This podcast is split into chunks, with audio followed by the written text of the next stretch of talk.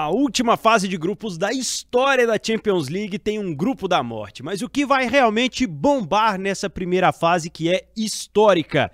Vem com a gente que tem muito mais de análise do que só o grupo F. Tudo sobre futebol internacional. Rotas da Bola. Bem-vindo, bem-vinda! Tá começando mais um Rotas da Bola. Esse é o podcast de futebol internacional aqui do nosso time de O Tempo, o Tempo Esportes.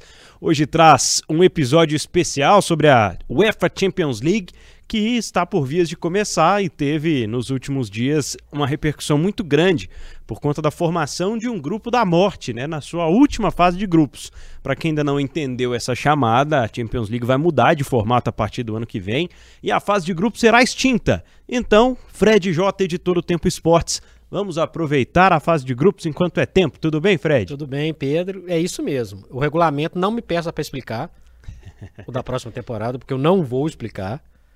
Não sei se você também vai conseguir explicar. É, não um, sei um episódio se desses para trás aí a gente desenhou bonitinho, explicou como é que vai ser, mas ainda não entendemos. Exatamente. É, brincadeiras à parte, o Pedro lembrou que a gente é, explicar talvez não, mas a gente relatou o que, que a UEFA deseja com a, o regulamento, mas isso aí é para a próxima temporada, a gente vai voltar a falar é, nesse assunto.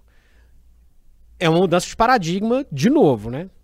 Totalmente. Né? Começa lá na Copa dos Campeões, só mata-mata. A, a, fase Champions League, que também, quem quiser acompanhar, a gente fez um especial de 30 anos da Champions League, 93, 2023. Também já foi um processo de mudança, e dentro desse processo de mudança para a Champions League, várias mudanças dentro da mudança. Essa é mais uma. Se vai dar certo ou não, não sei, mas existe uma possibilidade de garantia de mais jogos e tudo mais.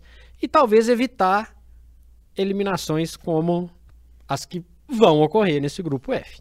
As que vão ocorrer. Qualquer um que sair aí vai vai deixar saudades, vai, vai vão sentir falta, né, no, na fase de mata-mata com certeza. É, um detalhe é que a fase de grupos ela vai existir uma primeira fase, né, não mais dividida por grupos. Os times terão seus adversários estabelecidos por uma outra regra da UEFA, então vão ser mais times e mais jogos. E esse ano a gente vai ter a última fase de grupos, que tem uma particularidade que eu já queria começar queimando a largada aqui para falar sobre o Manchester City estar no grupo de Leipzig, Estrela Vermelha e Young Boys. Três times bem fracos e o Manchester City muito forte. A fase de grupos tem um recorde de gols do Cristiano Ronaldo em 2015 e 2016, 11 gols. O Fred ele vai jogar duas vezes com o Leipzig, vai jogar duas vezes com Estrela Vermelha, duas vezes com o Young Boys. Isso porque na, se na da quinta rodada para frente, talvez não mais, porque aí o City já vai estar tá classificado, talvez o Guardiola não use. Talvez até antes, né? Talvez até antes. Mas 11 gols para ele nesses seis jogos aí não é muito não, hein?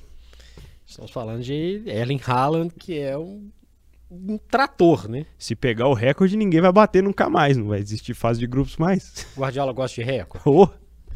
Pois é. Lembrando que ele, num desses jogos de Champions League, é, tirou.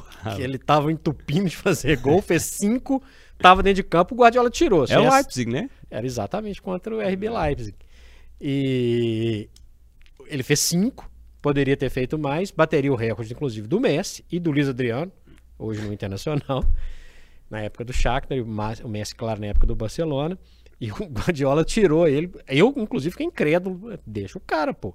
Ele bateu o recorde de, de, de, gols numa única partida da Champions League. Lembrando que é um grupo que tem dois campeões da Champions Verdade. League, porque o, o, Estrela Vermelho não tente falar o nome em, em, é o... em sérvio do. Venas Vreda. Verda. É um troço Vesda. mais ou menos assim, Red Star, para quem quiser facilitar. Estrela Vermelha, campeão de 91 da então Copa dos Campeões. Sim, Haaland tem toda a capacidade, toda a capacidade de bater o recorde do Cristiano Ronaldo. O Manchester City tem a possibilidade, aí já não é tão cravado assim, de repetir o que o Real Madrid apenas fez recentemente, que é ganhar duas Champions League seguidas. Para mim é é o principal favorito? Não sei, mas um dos favoritos é. Sem dúvida. E Guardiola tem a possibilidade de fazer história de novo. Porque ele vai empilhando uma quantidade de, de, de recordes. Por mais que ele, ele tire o Haaland quando ele tiver cinco gols em campo, Pedro, ele continua acumulando títulos, número de vitórias, aproveitamento. É uma coisa impressionante. E a grande diferença da Champions League dessa temporada para a anterior, sabe qual é, Pedro? O Manchester City não tem o peso de tentar ser campeão. É verdade, tirou esse peso, o atual campeão entra com o franco favorito. A gente vai falar mais grupo a grupo aqui sobre os times.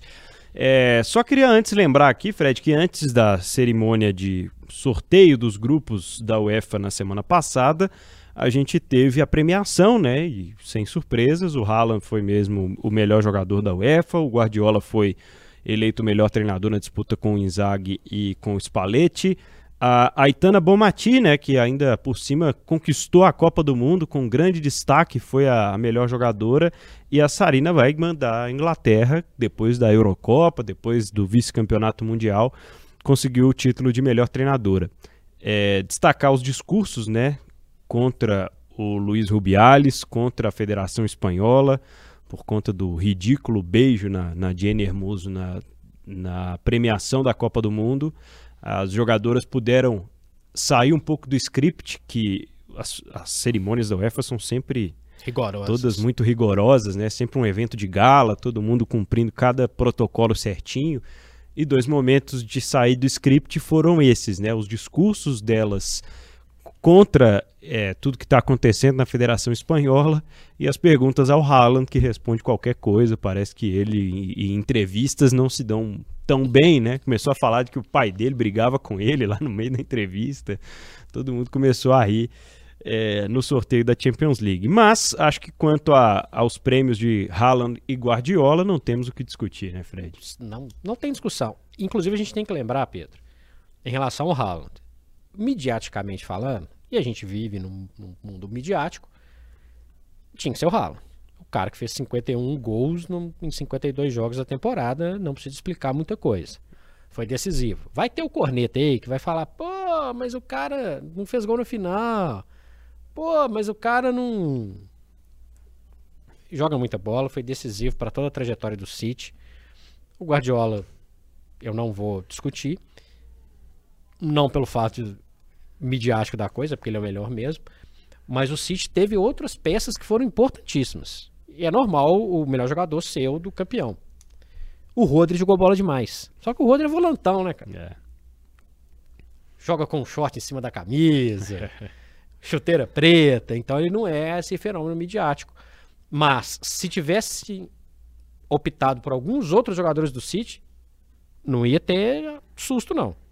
Ou eu tô viajando demais pensando num, num, num, time que no conjunto é muito bom. É, porque o Manchester City é o, o, o grande fator coletivo que a gente tem hoje no futebol mundial, né? É o time que consegue estabelecer, através de uma inversão de lado para jogar, através de uma bola no ralo que ele vai ajeitar para outra pessoa chegar finalizando, através de jogadores que são mais jovens, jogadores que estavam encostados em outros times, enfim, construiu-se realmente uma equipe, né? um coletivo que funciona.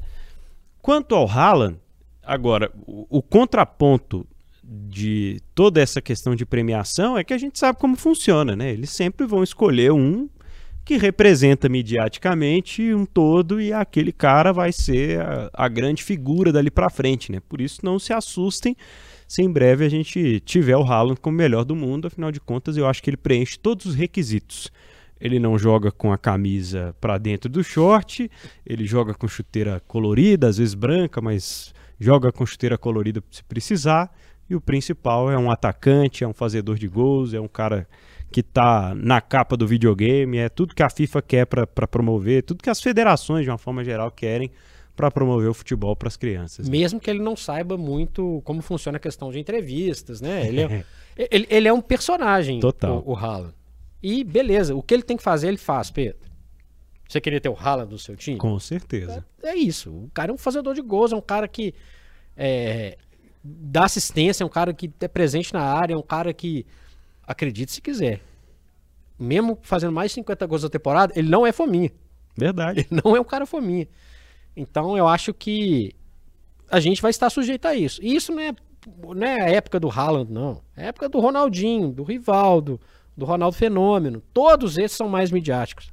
Aí o Canavarro passa a ser o melhor do mundo. Canavarro, pô, o zagueiro. Mas o cara é ruim? É o, é. é o, o futebol é uma coisa meio maluca, né? Total. E a gente vai começar a analisar aqui ponto a ponto em relação aos grupos para a gente mostrar, né, por que, que essa Champions vai muito além do grupo da morte. A gente vai chegar lá no grupo F, mas vamos começar com um confronto muito histórico que é Manchester United e Bayern de Munique, confrontos recentes e na história inteira da Champions League mostram que essas são duas das mais pesadas camisas da Champions. Só que hoje a gente tem né, um panorama bem favorável ao time alemão nesse confronto e no confronto geral diante de Copenhague e Galatasaray que completam o grupo. O Manchester United sofreu nas últimas vezes que disputou as competições europeias, principalmente nas últimas vezes em que disputou a Champions League.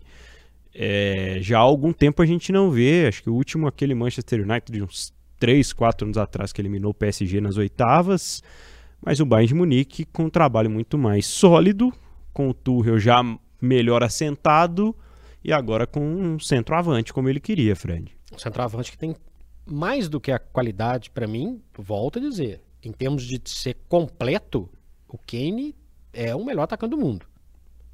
Completo. Ah, o Haaland joga ping-pong. Não. Nem tênis de mesa. O Haaland é um baita jogador. O Kane, eu acho que ele tem mais características, jogador mais experiente, jogador que sabe jogar muito bem fora da área. Baita contratação. E ele vai com, além da qualidade que ele tem, ele vai com uma sede de título. O que muda, o que não ganhou nenhum título no Tottenham, ele muda o patamar do Bayern. Ele não vai, ele não entra mais como um figurante como o Tottenham é, é como, eu, como o Tottenham jogava Champions League. Ele entra como um é, é vestindo a camisa de um candidato ao título, para mim favoritíssimo no grupo, favoritíssimo no grupo. Um Manchester United a gente usa essa palavra, né, Pedro, um tempo, né? Em reconstrução, de sei lá quanto tempo já está essa reconstrução. É analisando friamente, são 10 anos, são 10 anos sem o Ferguson. Atenção com essas surpresinhas aí. Galatasaray do Icardi, de outros jogadores que, que conhecem a Champions League. É um jogo ruim lá em Istambul, é um empate Difícil em casa, jogar. enfim. É, para mim o Bayern é favorito e o Manchester United vai ter que suar para não passar nenhum tipo de perrengue. É difícil jogar em Copenhague, Fred? É um estádio perfil independência.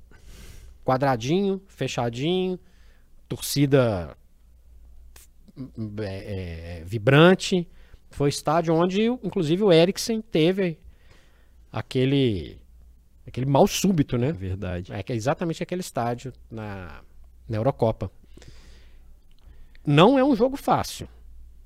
Não é um jogo fácil. O Copenhague é tranquilamente o, o, o vou falar pior é uma palavra ruim, né? Um franco atirador aí desse grupo que o que acontecer com ele tá ótimo, mas vai vender caro é, algumas partidas em casa.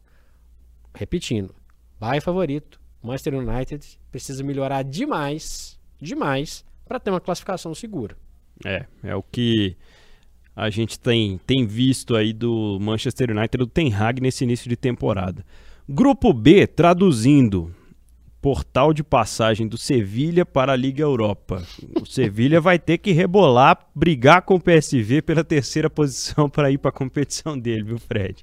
Sim. Arsenal, PSV e Lens da França são os times do grupo B. Lembrando que nós estamos falando dos três vermelhos e brancos aí, né? Sevilha, Arsenal e PSV, mas o Lan fez um ótimo campeonato francês. É. Perdeu algumas peças. É franco atirador mas é de um país tradicional, é um clube tradicional da França e que pode sim, de repente, ajudar o Sevilha a conseguir o seu objetivo de ser o terceiro colocado do grupo e ir para a Liga Europa e ganhar mais uma Liga Europa. PSV veio da fase preliminar, atropelou o Rangers, inclusive. É o futebol holandês, não com o mesmo peso de clubes como há algum tempo, mas campeão de Champions, é, estádio tradicional, tem, um, tem uns requintes interessantes de noites europeias jogando em Eindhoven. O Arsenal é muito favorito. É muito favorito. É muito melhor. Mas é uma equipe jovem e ainda com questões que o Arteta precisa de resolver. Alguns ajustes, inclusive, em relação a, a, a entrada do Declan Rice no time. Sou fã do Declan Rice, mas ele está ainda se adaptando. A, a, equipe, pelo fato de ser jovem, dependendo do tipo de pressão que sofrer nessa volta à Champions, pode também se complicar. Sim. E o Sevilla é um time tradicional, acostumado a jogar com essa, essa turma toda. Mesmo que chegue, mesmo que chegue para ser terceiro. Está acostumado a jogar com esses caras. É, é, é um grupo que tem. É, é, é, perigoso. É, tem. É perigoso. Que de, de poderio de surpresas. É, o Arsenal tem um time mais, melhor encaixado, talvez. Passaria tranquilamente. Se a gente for pegar a sequência que o Arsenal teve na primeira parte da temporada do campeonato inglês passado, não imaginaríamos que o Arsenal fosse ter dificuldade contra o Sevilha, campeão da Liga Europa, só que o Sevilha foi campeão da Liga Europa e o Arsenal não. Porque não quis que, também. É, que ainda falta um, um pouquinho de elenco, um pouquinho de experiência para esse time do Arteta que está indo muito bem. É, vamos ao grupo C com Napoli e Real Madrid, com Braga e Union Berlim, que vai disputar, né, vindo da Alemanha, a primeira vez a Champions League, um, um clube pequeno, ascendente e que vai pela primeira vez para a fase de grupos. Com Bonucci. Com Bonucci. E, e, qual, qual termo que eu vou definir agora? Sei lá, incansável. Pode. É, imparável. Mas também experiente e importante para um clube como o União Berlim, Verdade. que né, vai disputar uma Champions League pela primeira vez. Mas eu diria que Napoli e Real Madrid estão comemorando, viu, Fred? Adoraram. Adoraram. Mas eu nunca descarto o futebol alemão, viu, Pedro? Eu não descarto o futebol hum. alemão.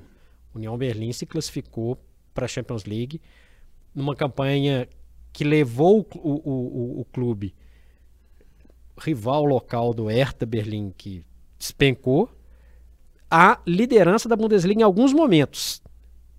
Uma rodadinha ou outra, o União Berlim beliscou lá. A gente sabia que era. dava para ver que era uma coisa muito de momento mas futebol alemão você nunca despreza. Eu quero te colocar na fogueira agora, Fred. Coloque. Sobre o grupo B, o grupo C da Champions League. Só pode escolher o pacote, tá? Não vale escolher um, um só não, de cada não. Qual dupla você teria na SAF Fred J? Vini Júnior e Roselu, Kvaratskhelia e Osimhen. Hum. Não pode, não pode mexer, né? Não. Pensando na projeção é, que eu posso ter de ganhos com a dupla do Napoli. Eu também iria na dupla do Napoli, sem dúvida. É claro que o Roselu não é um titular absoluto do Real Madrid, mas é o único atacante com a saída do Benzema que o Ancelotti, a princípio, no momento em que a gente está gravando esse podcast, tem à disposição, né? A não ser o Bellingham que virou um goleador do Real Madrid nesse início de temporada, né? Mas só lembrando que é, considerando o valor do Vinícius é uma coisa e considerando a é, dupla é outra. Só para justificar a minha, minha escolha, a dupla do Napoli. Que não é o mesmo Napoli da temporada passada. Sim. Só para lembrar também o que aumenta essa possibilidade de uma zebrinha aí, de pontinhos que o União Berlim pode ganhar aqui e colar. E o Braga também não é uma mosca morta, não. Pois é, temos aí os adversários do grupo C. No grupo D, outro Portuga, né? O Benfica com Di Maria de volta, vai jogar contra a Inter de Milão, o Salzburg, e eu esqueci o outro time aqui do grupo D. Já vou Faltou passar para você. Colocar aqui o outro time do grupo em D. Instantes. É porque eu fiquei empolgado com a mudança de escudo do Salzburg, né? Que faz parte da franquia Red Bull mundo afora. É o Real Sociedade. Real Sociedade, boa. Você, é... O Pedro já eliminou o Real Sociedade na maior cara de pau do mundo. Que beleza. Deixa o Davi Silva ficar sabendo. É. O, o Salzburg agora é um touro só, né? Porque todos os times, o, o Bragantino, o Leipzig, todos têm os dois touros lá da Red Bull e, e a marca completa. E o Salzburg mudou agora, se apresenta como FC Salzburg e agora é só um touro curiosidades aqui no Rotas da Bola. Vai ficar em último lugar. com um touro, com dois touros, fica em último lugar. É. E... Outro grupo chato, tá? É, Porque. É, por causa da, da Real Sociedade. Exatamente. Sem Davi Silva, tá? Davi, Davi, Davi Silva voltou, encerrou a carreira e não joga mais. O Benfica fez uma excelente Liga dos Campeões, foi eliminado pela Inter, finalista. nem preciso falar que a Inter fez uma ótima Champions League acima de qualquer, qualquer expectativa. Muito melhor do que eles imaginavam. Mas tem Real Sociedade o fator de ser um, um clube espanhol.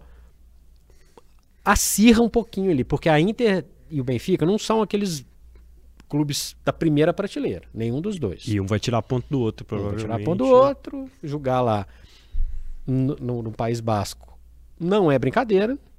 A Real Sociedade é um time que tem um, um- é um time tradicional, não é a primeira Champions League da história, é um time de torcida vibrante, presente.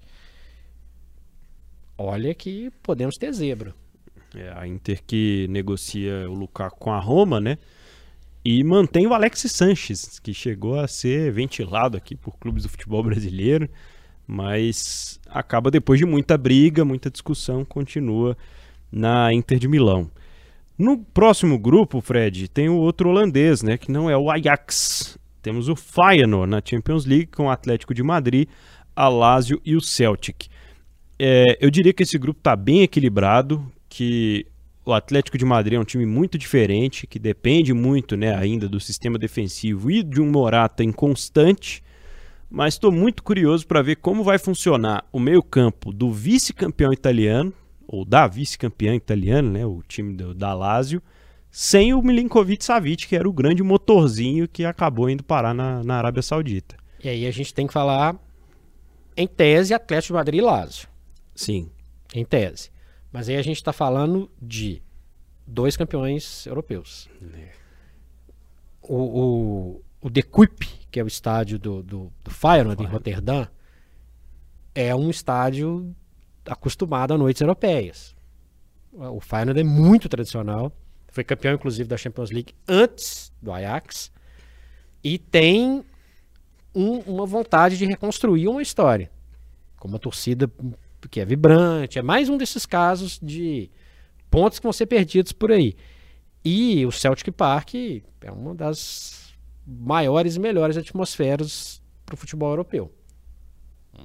Caixot... Eu falei que o, o estádio do Copenhague era um caixotinho, lá é um caixotão que vive lotado e com uma presença maciça de torcedores fanáticos. Glasgow é uma cidade que vive futebol, só para citar, além do Rangers, que poderia estar nessa fase de grupos, é, o é o- a cidade onde a seleção escocesa manda os seus jogos, no Hampden Park. Não é uma mosca morta. Pode até fazer uma campanha ruim, mas não é uma mosca morta. Muito mais acostumado com competições europeias do que a Lazio, por exemplo. verdade. É jogo, falando especificamente da Lazio, porque o Atlético de Madrid joga competição todo ano.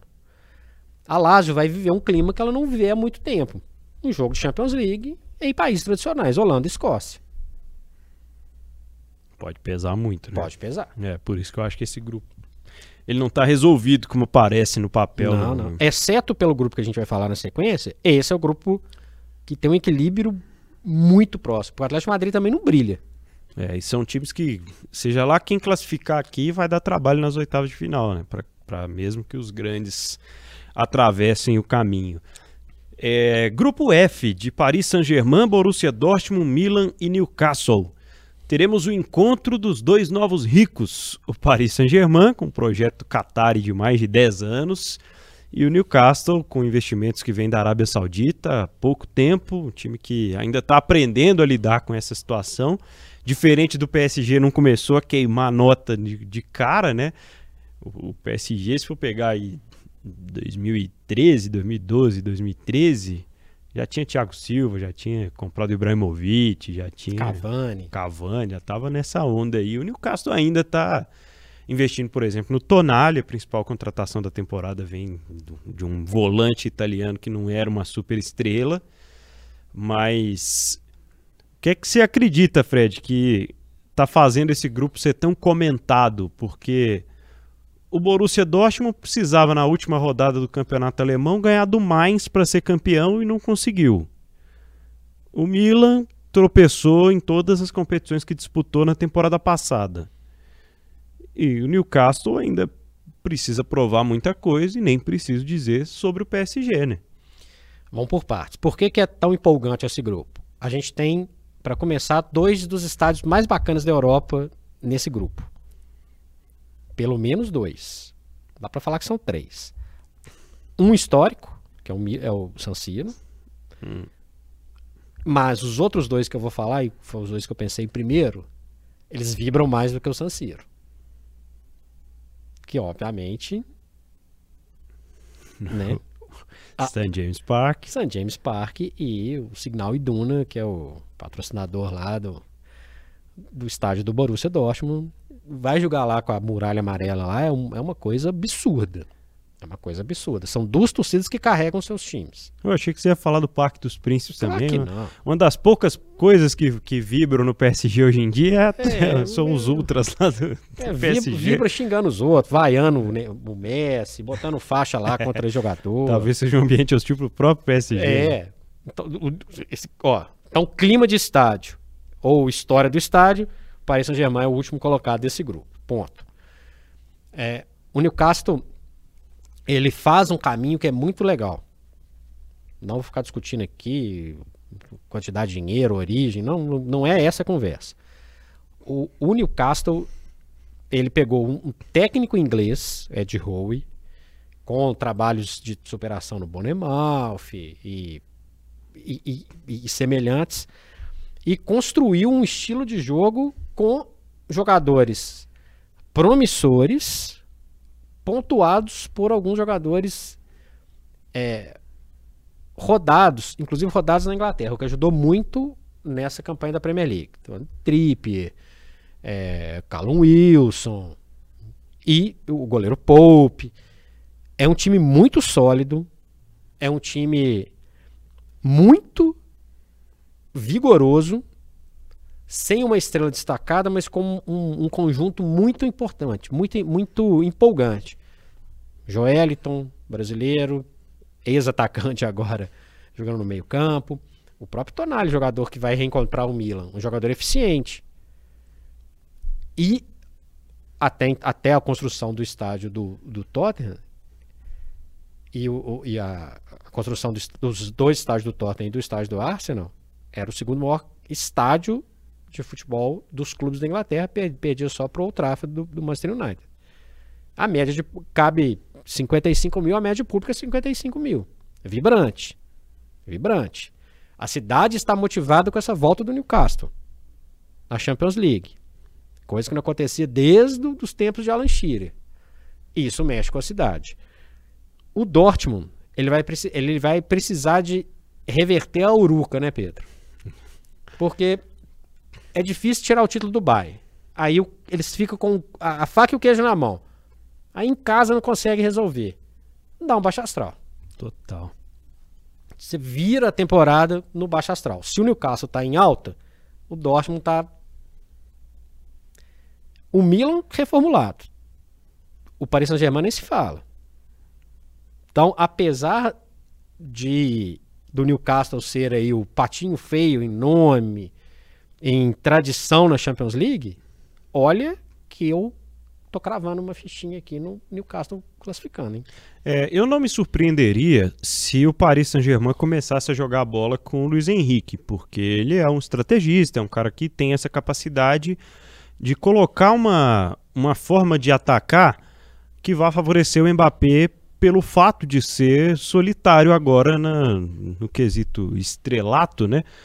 Eu acho que o Mbappé ganha boas companhias, mas são todos coadjuvantes e com a permanência possível, né? A gente está gravando esse podcast no dia do, do deadline day, né? Do último dia da janela de transferências, mas eu imagino o PSG dando sim algum trabalho aí nessa fase de grupos e acho que realmente o Borussia Dortmund é quem mais vai precisar rebolar aí além do Milan. O Newcastle tá jogando um futebol pelo menos um pouco melhor preparado. Se vai ter time para disputar as duas competições, né? você vai ter história. fôlego para disputar a Premier League e essa fase de grupos da Champions. Aí são outros 500, mas certamente só teremos jogo grande no grupo F, impressionante. E qualquer combinação vale, né? É, Dos dois classificados aí, total, não, não surpreenderia ninguém qualquer uma vale. pelo, pelo fator decrescente do PSG de alguns tempos para cá, né? Principalmente das duas temporadas que o Messi, o Neymar e o Mbappé formaram um ataque que não conseguiu nada. No grupo G, o campeão Manchester City, Leipzig, Estrela Vermelha e Young Boys. A gente já falou sobre esse grupo para brincar aqui sobre a artilharia do Haaland, mas é, é difícil imaginar, né, Fred, como é que fica Estrela Vermelha e Young Boys, tendo em vista que o Leipzig tem uma grande estrutura, tem um grande projeto e foi um time de mata-mata na temporada passada. E quem eliminou ele do mata-mata não vai pegar ele nas oitavas, provavelmente. que é o Manchester City. É um desafio com cabeça na Liga Europa. Não tem muito de onde fugir. O, o, mais uma vez eu vou falar de atmosferas, né? A atmosfera do Maracanã, que é onde que o Estrela Vermelha manda seus jogos em Belgrado, é muito legal, vai ter uma festa gigantesca e tal. Já cometeu uma pequena zebra algumas temporadas passadas, quando venceu o Liverpool na fase de grupos lá, mas não acho que deve passar muito disso. Tradição por tradição, tem mais do que o Leipzig. Estrutura e time, menos. O Manchester City, a não ser que aconteça um. que o cometa rala e passe agora na nossa cabeça que não vai classificar em primeiro lugar e com tranquilidade. Falamos muito do Manchester City já, não preciso falar mais. É, acho que tá bem é, favorável, né? Tanto para o City quanto para o Leipzig nesse grupo G da Champions League. No grupo H, Barcelona, Porto, Shakhtar Donetsk e o Royal Antwerp, ou Real Antuérpia, da Bélgica, o campeão belga da temporada passada, está na fase de grupos. O Shakhtar muito prejudicado né, pela questão da, da guerra, da invasão Rússia-Ucrânia, não é mais aquele Shakhtar Donetsk da Legião de Brasileiros, não é mais aquele Shakhtar Donetsk que chegava na, no mata-mata. Acho também que assim como no grupo G, Barcelona e Porto tem tudo para nadarem mais tranquilos na fase de grupos. Depende do comportamento do Barça, que costuma se embolar nele mesmo, né, nas competições europeias nos últimos anos. Pelo fato de ter sido campeão espanhol no ano passado, na temporada passada, a gente imagina que o Barcelona vá é, é, conseguir se estruturar um pouco melhor nessa fase de grupos da Liga dos Campeões, Fred. É a tendência. Não é favorita a conquistar a Champions League. Não é um processo, é um trabalho ainda num processo de formação, menos grana. O Porto tem a tradição, tem a possibilidade de manter a, a sua rotina de se classificar para as fases de mata-mata, e daí depende do que vai vir pela frente. É, o Antwerp tem uma coisa interessante, né? É o time do Toby Alderweireld, um nome difícil também para falar. Zagueiro belga, ex-jogador do Tottenham, que volta para sua cidade, para o seu clube de origem, faz o gol do título no último minuto, dá o título belga para o Antuérpia e conquista a Supercopa Belga, conquista a Copa da, da Bélgica, considerando a capacidade do futebol belga, pode ser que pinte um pontinho ou outro aí perdido pelo caminho, e aí eu chamaria mais atenção pelo fato do Porto poder tropeçar. Mas é. nenhum desses me encanta. São dois times aí que vão disputar, né? O Shakhtar e o Antuérpia pela terceira vaga que dá acesso a Liga Europa da próxima. aos playoffs da Liga Europa no ano que vem. Bom, vamos falar sobre os favoritos aí entre os grupos, Fred. Eu acho que para a gente ficou bem claro aqui depois dessa análise grupo a grupo que a gente vai ter, como sempre, as camisas mais pesadas e naquele considerado grupo da morte, a tendência de que haja um equilíbrio muito grande. Acho que tem um equilíbrio muito elevado né, no grupo F, tem um equilíbrio mediano ali no grupo E em termos técnicos do que podem oferecer para a competição como um todo, mas é Manchester City, é Bayern de Munique, não vejo ainda o Arsenal nessa prateleira, não consigo ver a Inter voltando a essa prateleira imediatamente, não consigo ver é, Manchester United, Dortmund, PSG, acho que todos esses estão um pouco atrás, um passo atrás de City, Bayern e talvez o Real Madrid. Dependendo muito, muito do, do poderio do Ancelotti de organizar um time que perdeu nomes importantes. Tem a tradição, tem o peso, tem o Bellingham, para mim é um monstro. Mas inacreditavelmente corre por fora. Mas o Real Madrid correndo por fora na Champions League, normalmente ele embola lá na frente. É. Tá num grupo acessível. Então, assim, fazer um desafio aqui. Se tivesse que colocar cinco candidatos, para mim, Bayern de Munique, Manchester City, Real Madrid no primeiro um degrau abaixo, não se assustem. Arsenal, como um fator surpresa completo, fator surpresa total. E não tem um quinto específico, se a gente for pensar no top 5. É. Porque seria muito embolado. Quando você pensa, vou falar cinco. Cara, pode ser uma surpresa igual foi ano passado, a Internacional ali caminhando, o Newcastle, que não tem pressão nenhuma. O Newcastle não precisa ser campeão da Champions League. O Napoli, né? O Napoli, um Atlético de Madrid retrancado até o fim. O Como Paris, aconteceu. o Paris Saint-Germain sem Neymar. O Luiz Henrique gostou, inclusive, disso. Enfim. Mas não dá pra falar de. Eu, eu fiz esse desafio, né? Vou falar cinco aqui. Não tem cinco. Difícil, realmente. Sobre confrontos históricos na fase de grupos, vamos reviver algumas histórias bem legais aí. Barça e Porto, Manchester United e Bayern de Munique. Tem muita história envolvida aí nessa, nessa fase de grupos da Champions League, hein, Fred? Tem Real Madrid e Nápoles já se encontraram outras vezes É também. verdade. É, tem esses encontros do grupo F são muito interessantes porque qualquer um deles tem, um, tem uma, uma retaguarda, por mais que não tenha finais entre eles ou coisas desse tipo, são jogos interessantes. O reencontro de Benfica e Inter,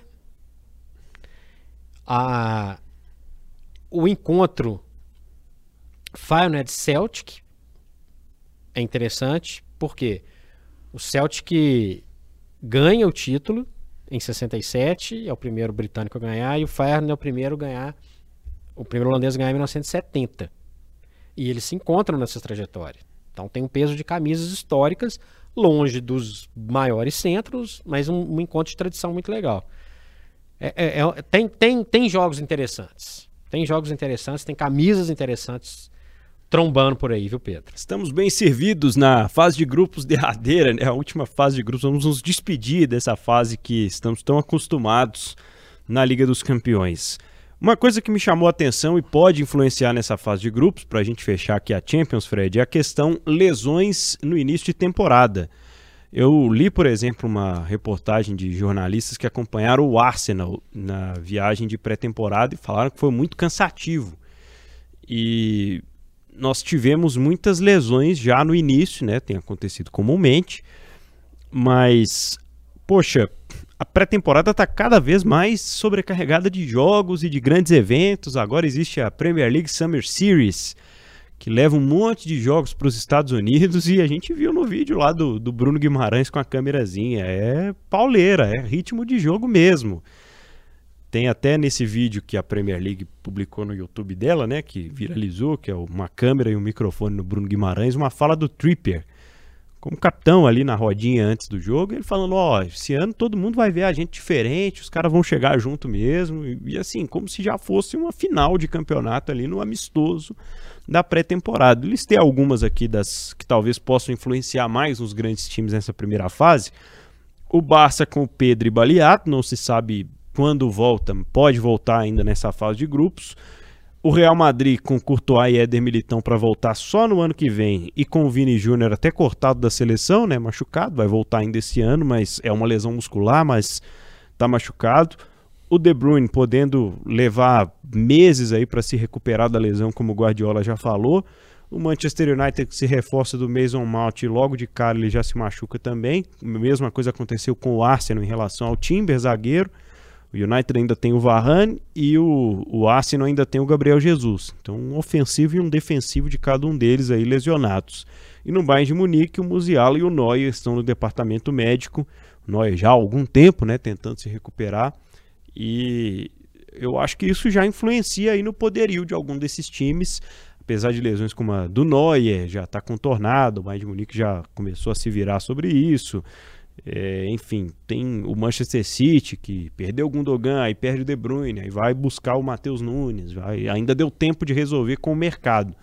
mas outros aí vão ficar bastante prejudicados, viu, Fred? Pensando em nome, o do De Bruyne talvez o que seja, pensar num nome, ele faz uma diferença gigantesca. Mas pensando na organização do Manchester City, talvez até o final do ano, que é o prazo inicial para o De Bruyne, o Guardiola consiga se virar e organizar ali o time. É, vai ser a chance do Kovacic, vai ser a chance de outros jogadores arrumarem um espaço. E aí, se põe o Kovacic ali, não é a mesma coisa, para deixar muito claro. Abre espaço para o Julian Alves, abre espaço para o Foden. É. Vamos ver o que, que o, o, Guardiola vai fazer. Confio muito no Guardiola. Agora, pensando no pacote, Courtois e Militão, para o pacote como um todo, são duas peças importantíssimas do Real Madrid. O que torna esse Real Madrid, quando a gente fala que será que ele está nesse bolo, a gente pensa muito nisso. Porque o Vinícius, o Vinícius Júnior vai voltar em breve. Mas esses dois, talvez, muito importante para o sistema defensivo do, do Real Madrid. Bom, pessoal, quero agora propor aqui aos amigos da KTO.com que já coloquem lá odds altas para a gente palpitar sobre quantos gols o Haaland vai fazer na fase de grupos. Eu sei lá, viu? O Manchester City tem tudo para quebrar a casa dos 30 gols aí na, na fase que de grupos. Isso?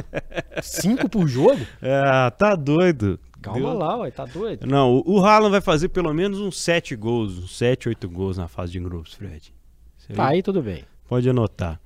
Tudo bem. O, é o que eu imagino.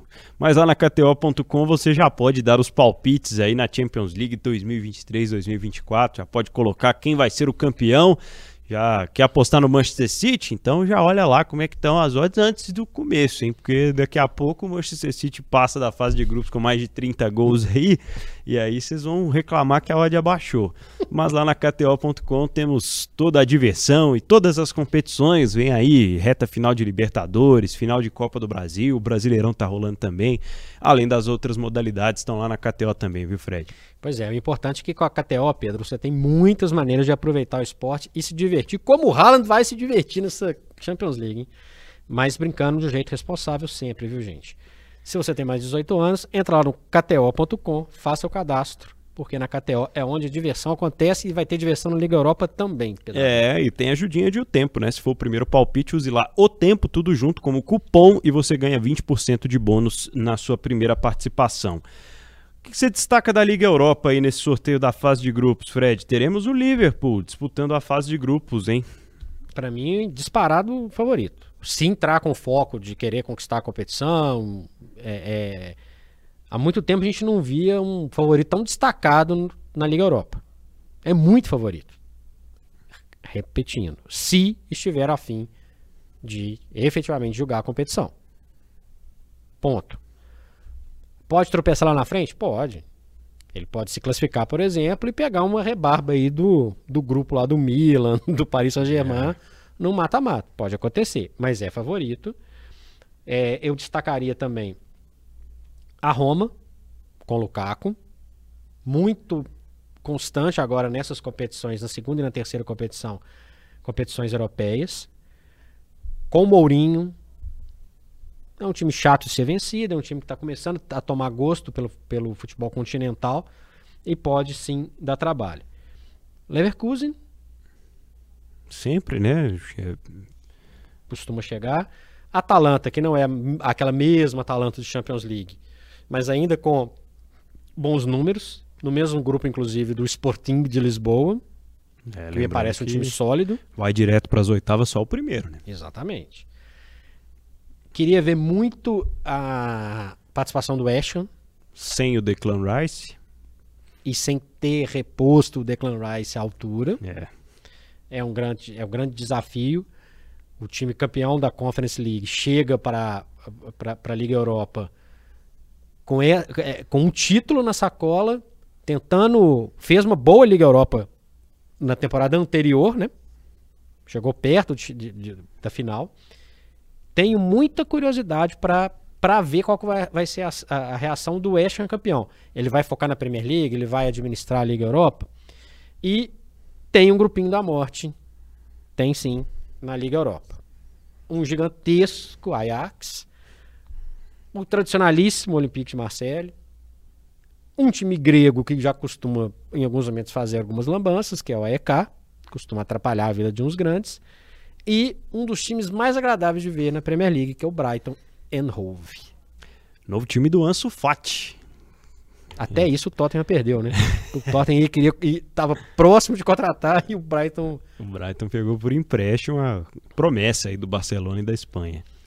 Lembrando que o Brighton, só para a gente citar aqui, é, jogadores que foram destaque do Brighton recentemente, para citar só dois, dois sul-americanos, McAllister hoje no Liverpool e Caicedo foi, foi para o Chelsea, entre outras peças, mas é um time muito sólido, um time agradabilíssimo de ver jogar, um time ofensivo, já colocou na sacola oito gols em dois jogos na Premier League, de cara, de cara. Então é interessantíssimo. Futebol por futebol, o Brighton tem chance de andar um pouquinho na, na Liga Europa. Caiu num grupo que tem times tradicionais, o que pode atrapalhar um pouquinho o desenvolvimento do Brighton em competições europeias. Mas abre o olho. Para mim, a possibilidade de surpresa tá aí. É, vai pegando cancha também nessas competições. Vamos falar um pouquinho sobre a Conference também, a terceira competição europeia para fechar aqui este episódio do Rotas, com camisas pesadas, com AZ Alkmaar e Aston Villa no mesmo grupo, né, lá no grupo E. E temos aí Fiorentina, temos o Fenerbahçe da Turquia, com o Fred, né, meio campista ex-seleção brasileira, ex-Manchester United, ele começou bem lá no Fenerbahçe também. Enfim. Frankfurt, que né, Pois é. Levantou taças aí recentemente. É, Fiorentina que perdeu a final da Conference pro, pro West Ham. O Aston Villa volta a competição europeia depois de muito tempo. E, atenção, treinado por Unai Emery. É, que gosta, esse gosta dessas competições. Gosta né? dessas competições. E é um time muito interessante, muito sólido também. Voltou, passou, passou um perrengue na segunda divisão da Inglaterra, voltou e se estabeleceu na Premier League. Lembrando que a regra é a mesma da Liga Europa. Classifica só o primeiro de cada grupo e tem uma fase pré-oitavas com quem cai da. Quem, quem são os segundos colocados da, da Liga Europa. É, viu alguns jogos aí de pré-temporada, algumas notícias. Olho no Besiktas, que está no grupo D aqui, o time turco, tem um Abubacar lá jogando demais e é um, um time interessante. Tá no grupo do, Blo, do Bodoglint, da, da, escova de dente gigante lá. Que deu uma sacolada na Roma, né? é. e, no, e no grupo do Clube Bruges. Verdade. Que andou aprontando umas zebrinhas também na última Champions League. Tem o Lille, né, da França no grupo A, enfim. Tá recheada também a Conference League. Mais algum detalhe das competições europeias, Fred? Detalhe que a gente não conseguiu explicar como é que vai funcionar no ano que vem.